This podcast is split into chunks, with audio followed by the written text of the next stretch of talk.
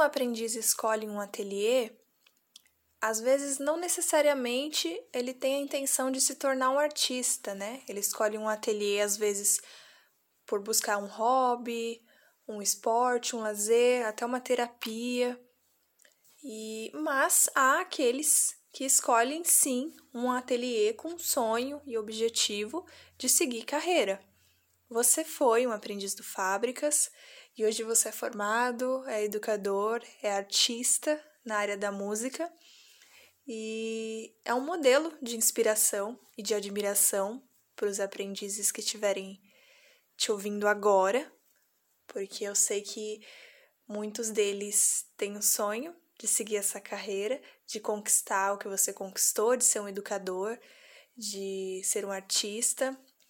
Então, a fábrica ela é e foi para muita gente uma porta de entrada para o mundo artístico, não é? Me fala para você qual foi a importância do Fábrica de Cultura na sua vida pessoal e profissional. Nossa, é, a Fábrica de Cultura foi tão é, fundamental na minha vida que hoje, né, é, com, né, sendo formado, né, já sendo um, um homem adulto, eu não consigo nem dizer em qual área que ela foi mais importante, se foi na profissional, né, como eu hoje como um professor e músico, cantor, ou na área pessoal, né? E eu falo na parte profissional porque antes da fábrica de cultura eu não imaginava que era possível viver de arte, que era possível viver da música, por exemplo, né? Porque era um universo extremamente distante do meu universo, né? Sendo, imagina, é, um homem preto de periferia, um menino, né? Na época, um menino preto de periferia que morava, que mora, que morava, né? É, no extremo leste de São Paulo, né? Poder de repente sonhar que é, poderia ser cantor, poderia ser professor de música, né? Então era muito distante para mim, porque é, imagina para para gente que mora na periferia e, e queria estudar, né, alguma área artística, a gente tinha que muitas vezes é, atravessar São Paulo, né? Era a única forma. E aí era uma coisa que era inviável, né? Porque nossos pais muitas vezes trabalhavam o dia todo não tinham condições né, para pagar é, o transporte público e nem o curso, que imagine esses cursos, se não, se não pela fábrica de cultura, esses cursos não são nada baratos, né, eles são totalmente fora é, do, do orçamento de quem é da periferia, né, e isso automaticamente já é uma forma de exclusão, né, é, quase que total das pessoas, né, para acessarem essas é, esses espaços, né? Então, é, a fábrica de cultura ela tem esse papel assim de incluir essas pessoas também é, nesses espaços artísticos, né? Que, que são tão elitistas, né? E excludentes por conta dessas questões, né? É, então, quando a fábrica apareceu, né, eu sempre gostei, né, desde criança, desde muito novo, de cantar, né? Era viciado em, nesses programas de televisão, de competição musical, etc. Sempre gostei muito. E só que eu achava realmente que não era possível, né? Que não era possível até conhecer a fábrica de cultura, né? Eu automaticamente já tinha na minha cabeça um plano B. Falei, ah, gosto de cantar, mas eu vou ser biólogo. Eu quero ser biólogo porque é, não tem como, ser, como eu cantar. Eu, eu canto, mas como que eu vou estudar? Não tem como, né? E, e é muito triste, né? A gente vê muitas vezes jovens que são mega dedicados, mega talentosos e que não podem continuar ou desenvolverem as suas capacidades por conta de uma dificuldade às vezes que foge, foge do controle delas, né? Muitas vezes a gente não não basta só querer, né? Às vezes outras necessidades acabam batendo na porta de quem mora na periferia, né? De quem é pobre. Então, a fábrica de cultura, ela vem muito nesse sentido de ajudar né, dar um apoio para esses jovens é, que sonham né, em seguir alguma carreira artística. E para mim, depois que eu entrei na fábrica de cultura, foi quando que eu tive a oportunidade e bati o martelo de que realmente era isso que eu queria.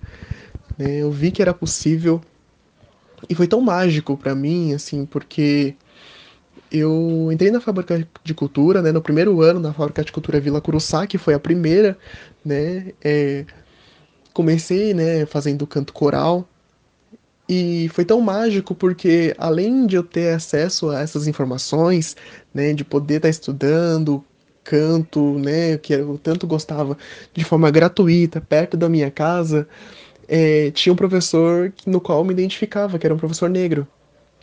É, e isso é muito importante em, quando a gente fala de representatividade. Né? Então, eu chegar na fábrica de cultura e me deparar com um professor negro me ensinando, né? isso é muito significativo, pensando que a população negra é, é a maioria na periferia. Né? Então, quando a gente olha para um professor né, que já chegou lá e esse professor é negro, nossa, é uma esperança mais de que a gente pode chegar lá. Né? E com certeza esse professor meu, ele nem né, hoje ele, ele não deve nem saber o quanto, né, o quanto ele foi, o quão ele foi importante para mim, né, só pelo fato dele estar ali, né, é, então foi muito é, foi muito animador, assim, eu fiquei muito feliz, sabe? É uma coisa que realmente mudou minha vida. Todas essas particularidades e principalmente o fato de ser um, um, um professor negro ali lecionando e eu como pessoa negra também e vendo ele lá. Então, tudo isso me incentivou, né? Me incentivou a depois buscar outras. É, abrir outras portas, né? Com, com o conhecimento que eu adquiri na fábrica de cultura. Né, e depois entrar na faculdade de música, me, né, me formar né, e continuar estudando como estudo até hoje. Então, é, é fundamental, é fundamental. E de dizer, né, para essas pessoas, né, que moram na periferia, que fazem o curso na fábrica de cultura, é, que é possível, né, óbvio que para gente que mora na periferia e, e, que é preto, então, nossa, as coisas não são fáceis, né, mas é abraçar essas, essa oportunidade que a fábrica de cultura dá para gente, né, é, dá para gente de poder ter uma uma porta de entrada. Né? E a partir daí a gente aproveitar ao máximo para poder também alcançar outros espaços. Né? Eu falo que para mim não, não, não era fácil, né? E hoje, né, sendo formado em música, né, também não é. Né? As pessoas às vezes podem pensar que ah, ele já formou em música, então, nossa, ele já tá super dentro e já tá super. É... E mesmo assim, né? Os espaços para quem é de periferia e preto muitas vezes nos é negado. É, é, às vezes precisamos mostrar muito mais para as pessoas acreditarem que a gente é capaz. Né? E, e, a gente vai sentir isso. Né? A gente vai sentir isso sendo de periferia, ou sendo preto, ou sendo os dois. Né? É, vão vão é, duvidar da nossa capacidade né, da nossa capacidade intelectual enquanto profissional, mesmo com formação né, acadêmica, como no meu caso, né, que já tenho uma formação acadêmica, mas é, é uma área que vale muito a pena e que faz eu é, muito mais feliz. Né? E, e quando eu falo da parte pessoal, então, nossa, me ajudou muito na questão de ter acesso e ter contato com a diversidade, com pessoas extremamente diferentes de mim, né, e de manifestações artísticas diferentes e acesso a culturas diferentes, né? Então, o ponto da quebra de preconceito, né, tendo acesso à arte, nossa, foi assim fundamental no meu crescimento enquanto ser humano, enquanto é, um, um, um, ser homem que vive na sociedade, né? Então, é, aprendi muito mais sobre respeito, né, sobre empatia, né? Então são coisas que são fundamentais, né? Pensando numa sociedade nossa brasileira que tem tantos problemas aí né, que a gente tem que enfrentar, a arte é com certeza um ponto é, fundamental para que a gente transforme a sociedade num, num né, o país num país melhor. É, então é basicamente isso. Durante a sua fala, você tocou num ponto muito importante do Não Basta Querer, que é muitos jovens, talentosos e dedicados. Isso me fez lembrar de, de um discurso de, que algumas pessoas fazem, de que se você quer algo é só você se esforçar quando na verdade são muitos outros obstáculos e dificuldades que a gente tem que enfrentar durante a nossa trajetória. Não basta querer, como você disse. E tudo começa também pelo acesso que a gente tem às oportunidades, a chance de ter uma educação de qualidade, acesso à arte, à cultura. E como você falou, a arte é um ponto fundamental para transformar o país, a sociedade e um ponto fundamental também é um pouco do que a gente está fazendo, de conversar, de se ouvir, de refletir, quando você traz pautas muito importantes sobre preconceito, representatividade, a chance que a gente tem de, de ouvir e de se rever também é muito importante. Você trouxe questões e pautas muito, muito importantes.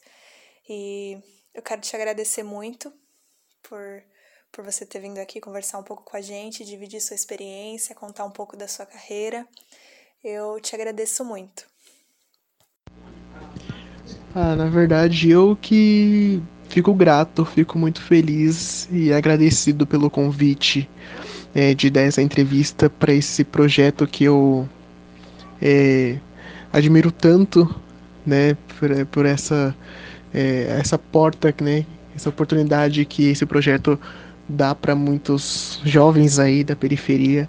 Então fico muito feliz, né, que esse projeto possa, além de mim, né, é, poder é, dar uma esperança, né, dar uma esperança para outros jovens de uma uma vida diferente, um olhar diferente, é, um crescimento, um desenvolvimento enquanto pessoa diferente, né? é, diferentes e, e pessoas melhores, né? Que é uma coisa que eu acredito e não tenho dúvida de que com a cultura e com a arte a gente pode mudar sim, transformar vidas. Né? Então, eu fico eu que agradeço muito, fico muito feliz pelo convite é, e agradeço a fábrica é, por ter feito com que tivesse é, com que eu tivesse a esperança de estar onde eu estou hoje né? E onde eu vou estar, sei lá, daqui a um ano, dois anos. Obrigado.